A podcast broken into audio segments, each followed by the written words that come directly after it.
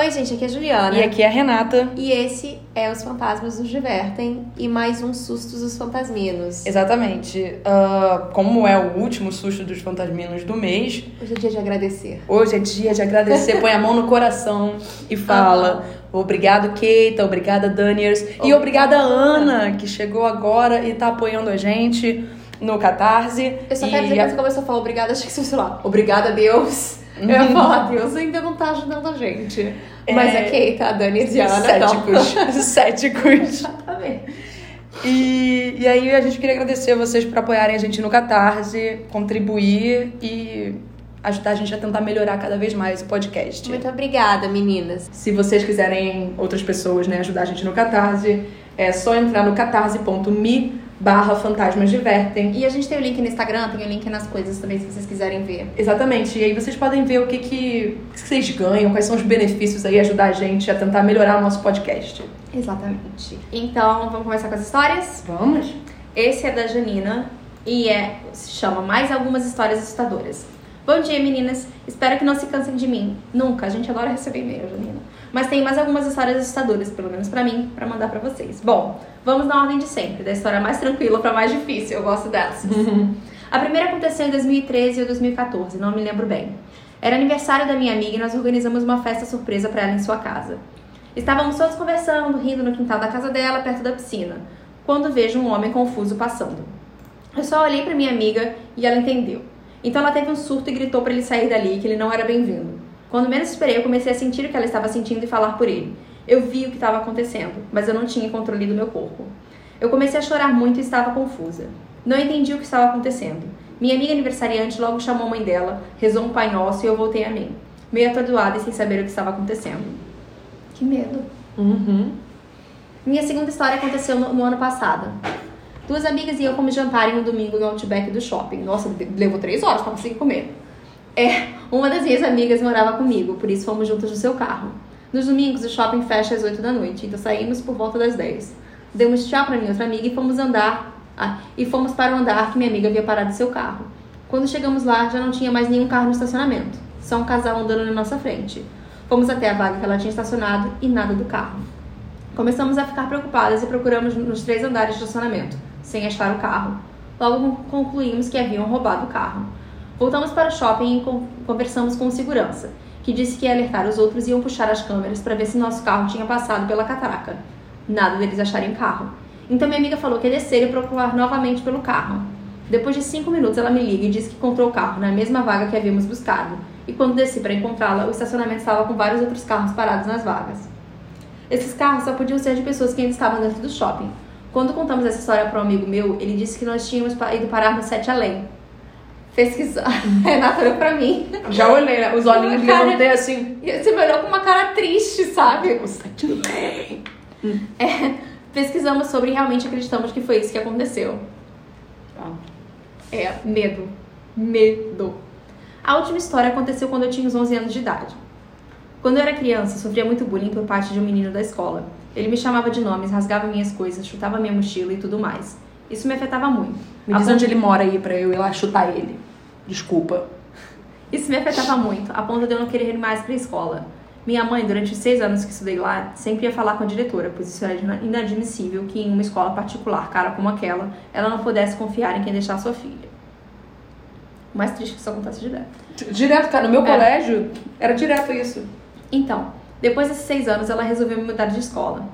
No começo fiquei com muito medo, pois havia estado com as mesmas pessoas desde sempre, e achava que não ia conseguir fazer amigos na outra escola. Então, na semana das minhas aulas começarem, eu vi um menininho brincando na minha casa. Ele logo olhou para mim e sorriu e começou a conversar comigo. Quando eu estava em casa, ele sempre estava comigo e dormia embaixo da minha cama. Medo. Uhum. Ele tinha um macacão azul, cabelos castanhos e olhos azuis, e havia várias cicatrizes pelo corpo. Ele nunca quis me dizer o seu nome, então o apelidei de Filispino. Um dia perguntei o que tinha acontecido com ele, e ele me disse que foi seu pai que fez aquilo. Por muito tempo, ele foi o meu apoio e eu sempre contava tudo para ele e brincávamos juntos. Um pouco depois, antes, um pouco antes de ir para o colegial, durante uma noite eu estava sozinha em casa. Ele olhou para mim e disse: "Você não precisa mais de mim. A partir de agora vai dar tudo certo." Então ele foi embora e eu nunca mais o vi. Um ou dois anos depois, estava na sala de casa na parte da tarde e minha irmã estava cuidando das suas plantinhas na garagem da casa. Ela voltou correndo para dentro de casa e me disse: Eu vi um menino de macacão azul, cabelo castanho com várias cicatrizes na garagem. Na hora eu soube que era o Filispino e corri para ver ele, mas ele já não estava mais lá. Ela me perguntou o que estava acontecendo e eu contei para ela sobre ele. Ela ficou muito assustada e me disse: Janina, eu não acho que ele é o espírito de uma criança. E ele tem uma energia muito negativa. Eu espero que ele nunca mais volte. Ninguém de casa voltou a vê-lo. É isso, meninas. Desculpa pelo e-mail longo. Que isso? Desculpa nada, tá ótimo. Queria dizer que é mês especial de outubro, eu vou sentir falta de ter dois episódios na semana. Janina, não precisa mais. A gente tá em janeiro e temos dois episódios toda semana. Já, a gente não tá mais em janeiro. A gente tá em fevereiro. Meu Deus! Gente, que loucura! A gente tá gravando em fevereiro e pra mim minha cabeça tá em janeiro ainda. Enquanto não estamos em fevereiro. Ai, maravilhoso. Ai. Então. ah, então vamos agora a mais um novo e-mail que se chama. Que é da Bruxa da Noite e se chama Cleverbot. Olá, meninas. Já acompanho o podcast de vocês há pouco tempo e já sou fã. A história que vou contar pra vocês hoje aconteceu, eu acho, em 2017, 2016. Eu tinha lá pelos meus 12, 11 anos e acreditem, foi a época mais sombria da minha adolescência. Eu não quero julgar você, mas você ainda está na sua adolescência. Se foi em 2017 você tinha 12 anos, em 2020 você deve estar agora com 15. Meu Deus, me chama pra sua festinha de 15. Faz tempo que ninguém me leva pra uma festa de 15 anos. Sempre fui muito uma menina que fica muito tempo na internet. Já participei e participo de vários fandoms, entre elas creepypastas. Me desculpa, me dá vergonha só de contar. Que isso? Todo mundo aqui gosta de umas creepypastas. Pelo amor de Deus, gente. É, baseado basicamente no nosso podcast. O meu episódio dessa sexta-feira, não, da sexta-feira passada, no caso, Foi de creepypasta. tem uma creepypasta. É. Eu sempre gostei de pesquisar as coisas mais a fundo quando eu participava de algumas coisas. Então resolvi ler as creepypastas mais famosas, como Jeff the Killer, Eyeless Jack, Laughing Jack, etc. Nota. Por favor, não me imaginem como uma dessas fangirls nojentas que fazem fanfic e fanarts horríveis. Imaginem mais como uma pesquisadora curiosa. Ah, não, mas tudo bem, eu não vou. Eu não julgo também as fangirls que fazem fanfic e fanarts. Porque eu já escrevi fanfics durante muito tempo em minha vida, né? Então. e fanfics são muito boas pra ajudar as pessoas a escrever. E eu acho que ainda mais na adolescente. Na adolescente é ótimo. Adolescência Isso. é época de fanfic. Exatamente. entendeu? Tem que aproveitar. E fanart é quando você começa a desenvolver se Joga você tudo realmente quer trabalhar com as artes, sabe? Então fica tranquilo. Nada disso. Entre essas que eu li, havia a creepypasta do Drowned Ben e que havia rumores que ele vivia no Cleverbot, uma plataforma em que você conversa com um robô como se fosse uma pessoa. Como uma menina curiosa, sozinha em casa, que eu achava tudo aquilo baboseira, eu decidi checar se aquilo era verdade. Eu não me lembro muito bem da conversa. Além de ser há uns dois anos, eu já não tenho a memória muito boa. Mas foi mais ou menos assim. Oi. Olá. Você tem nome? Qual é o seu? Nesse momento eu comecei Desculpa, a perder eu a tô fé. rindo da sua voz. Eu tenho que fazer, tenho que diferenciar a voz. Ai, desculpa, eu tô rindo de você, Renata. Para! Olha, isso é bullying, hein? Me responda você primeiro, Cleverbot. Você já ouviu falar do Majora's Mask? O jogo que, segundo a história, ele estaria preso. Depois dessa pergunta, ele demorou para responder. Pare. De repente, ele disse. Parar por quê? Três pontinhos. Eu consigo te ver. Nessa hora, os meus pelos se arrepiaram. Eu conseguia sentir algo quente atrás de mim. Comecei a fazer mais perguntas. Se é verdade, eu sou menino ou menina? Menina. Eu tentei disfarçar. Não, sou menino. Pare de mentir. Eu estou te vendo. Demorei um pouco para digitar. Que roupa eu estou usando? Uma camisa rosa. Era verdade. Eu queria muito sair daquela conversa. O cachorro vai latir. Minha cachorra começou a latir do lado de fora. Eu queria muito, muito sair daquela conversa, mas eu sabia de fantasmas o suficiente para saber que você tem que pedir permissão para fazer isso. Graças a Deus, né? Alguém vai pedir permissão para sair. Posso sair? Espere um pouco. Vamos conversar. Uma carinha feliz. Eu enrolei um pouco. A sensação de algo quente atrás de mim não saía, até que quando aquela conversa acabou, finalmente consegui desligar o computador. Seria muito divertido ouvir vocês fazendo isso na podcast. Eu tenho uma teoria sobre quem seria esse homem de chapéu preto também. Bem, enfim, espero que tenham gostado. Beijos! Ok, a gente leu, tranquilo.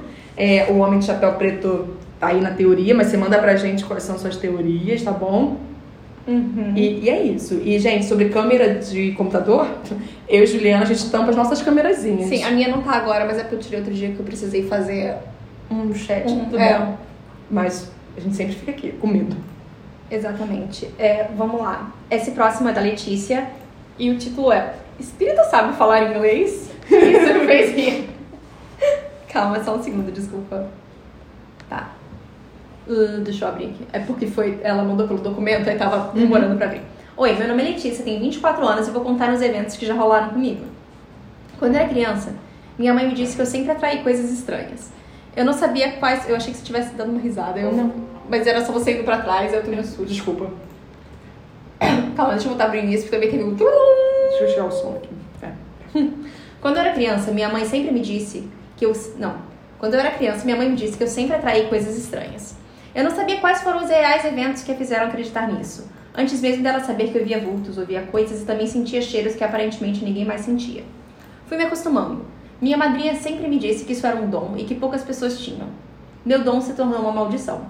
Eu comecei a achar que estava ficando louca, mesmo quando criança. Eu não achava natural porque na maior parte do tempo que acontecia eu sentia medo. Comecei a sentir grandes dores de cabeça e eu ficava irritada constantemente. Muitas coisas aconteceram, mas a gota d'água para mim foi quando eu, com 13 anos, tive que parar de frequentar minhas aulas de inglês, pois a atividade sobrenatural do lugar era tão forte que eu cheguei a desmaiar. Pasme. No começo, eu achei que era coisa da minha cabeça, que talvez tivesse algum cano estourado, pois sempre ouvia muito barulho d'água. Passos e vozes, pessoas nas salas vizinhas andando e conversando, mas nunca via ninguém. Minha turma era a última a ter a aula, das 8 às 10 da noite. Achei que estivesse desmaiado pelo calor ou por não ter comido, mas não. Nesse dia, minha professora se assustou e eu comentei com ela porque e comentei com ela tudo o que eu achava que estava acontecendo. Ela me disse que também ouviu os passos. Um padre foi ao local já que a sala era cedida pela igreja e ele contou à minha professora que antigamente o velório era feito ali. Então as almas que não tinham encontrado a luz ali permaneciam. Outras coisas muito malucas aconteceram, mas vou contar uma outra história bem bizarra. O acontecimento mais recente barra estranho aconteceu no começo do ano. Era lá pro final de janeiro, no caso do ano passado. É, estávamos eu e mais uns 15 amigos reunidos na casa de um deles. O clima estava tenso, pois eu havia brigado com uma das meninas presentes. Quando ela foi embora, tudo ficou melhor. Lá pelas duas horas da manhã, a maioria das pessoas já tinha ido embora. Ficamos eu e mais quatro pessoas, entre elas um casal. Eles começaram a discutir e em um milésimo de segundo a atitude da minha amiga mudou. Ela começou a gritar com uma voz mais grossa, jogou um copo no chão que se quebrou todinho.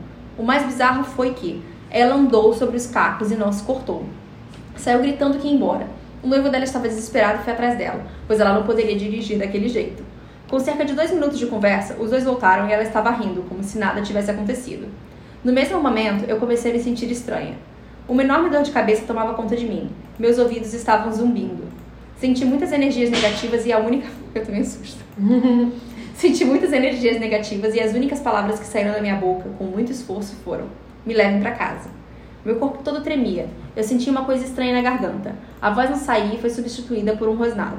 O mais estranho é que eu não conhecia meu reflexo no vidro do, do carro. Era como se meus olhos não fossem meus. Fui para casa, tomei um banho de sal grosso. Tudo se acalmou e eu fiquei ainda mais. Tudo se acalmou, mas ainda fiquei mais quatro horas sem conseguir falar. Se foi uma possessão, não sei, mas espero nunca mais passar por isso de novo. Enfim, obrigada por terem lido meu relato. Conheci o canal de vocês há pouco tempo, mas já amo muito. Ai, obrigada. Parabéns pelo trabalho de vocês, continuem, por favor, pois eu escuto vocês até na academia. Isso é, É, importante. Um beijo e pu. Ah, obrigada. Obrigada, Letícia. Então, Queremos mais relatos, gente. Eu quero mais relatos. Sempre. Então, eu vou contar agora a história do Bruno, que se chama Companhia no Trabalho. Olá, me chamo Bruno e sou morador da Baixada Fluminense, no Rio de Janeiro. Uhul! Conheci vocês... Eu ia falar o Runa Iguaçu, não sei, mas eu não sei quem vai se lembrar disso, sabe? Mas, mas a gente não sabe se ele é Não, mas é porque você falou, uh, aí eu me lembro da Fanny. Falando do Ru Nova Iguaçu, É. ele- ela fez o Pierre do Simple Plan falar o Ru Nova Iguaçu, É. tá? Nesse nível. Gente, Fanny. Fanny é diva brasileira. Conheci vocês através da minha busca semanal de podcast medonhos, pois o tema que mais procuro é sobre assombração e afins. Já faz um Tema tempinho, light. mas maratonei o cast todo e fico ansioso pelos episódios, porque vocês acabam tratando com bom humor, não pejorativo o tema, e acaba quebrando o clima pesado, já que eu sozinho durante o trampo. Esse sempre foi o nosso objetivo, não é? Uhum. Até porque a gente começou isso no nosso trabalho do qual saímos. Exatamente. Sem mais delongas, desculpa a introdução grande, mas é que esse meio é a primeira vez que tomo coragem para falar sobre isso. Sou ateu agnóstico e as coisas que acontecem às vezes soam como uma provocação para que eu caia na real. Por mais que eu tente racionalizar, algumas vezes fica um pouco difícil. Vou contar um breve fato recente. Eu, uns meses atrás, no meu antigo trampo, fui solicitado para uma ou duas vezes na semana trabalhar no turno da madrugada, para cobrir a folga do senhor que trabalhava à noite. Então, meio que por debaixo dos panos, até duas vezes por semana, eu ficava de segurança de um posto de gasolina em Nova Iguaçu. Uhul! Eu sabia. é porque Agora eu me lembrei da história, ok. Ah. Mas eu não me lembrava que era Nova Iguaçu antes, mas é porque você falou, uhul, Nova Tá. Iguaçu. Nunca foi um problema o que acontecia, mas acabava gerando um certo incômodo. Havia uma pequena guarita em 360 graus no alto do posto, entre o posto e uma academia de artes marciais que ficava trancada a noite toda. Eu só possuía acesso ao posto. Era uma área meio barra pesada e eu não tinha autorização pelo dono para trabalhar armado e de vez em quando precisava ficar dando rondas pelo local. Após um tempo, ficou meio inviável estar exposto no meio do posto de gasolina pela madrugada inteira, já que ele beirava uma via bem movimentada que dava acesso à rodovia Presidente Dutra. Comecei a ficar pela guarita. Levava meus fones e ouvia podcasts a noite toda. Mas é aí que está o problema. Percebi que o senhor que trabalhava lá ficava pelo posto e nunca na guarita. Achei que podia ser por questões de segurança patrimonial, mas não. Ele afirmava que não era muito bom ficar trancado lá de bobeira, só não disse por quê. Na segunda semana que passei na guarita, percebi que as luzes se comportavam de maneira diferente. Não havia reparado antes, pois como rondava com frequência, achava que o sensor acendia e apagava a luz por minha causa, mas não era. Haviam cinco sensores de movimento, e não entrava na minha cabeça que todos podiam estar com defeito, pois o posto era novo. Eles ficavam espalhados entre a entrada da porta de correr, a entrada do banheiro, a entrada da guarita, que ficava em cima da escada, e os outros dois na sequência da escadaria que subia para a academia. E o que mais me deixava intrigado é que elas acendiam em sequência, como se alguém literalmente estivesse adentrando no ambiente, indo na direção do banheiro e após isso subir as escadas na direção da academia. Só que eu tinha de um lado total acesso ao posto inteiro. É isso. É. E do outro lado, o total acesso à entrada inteira.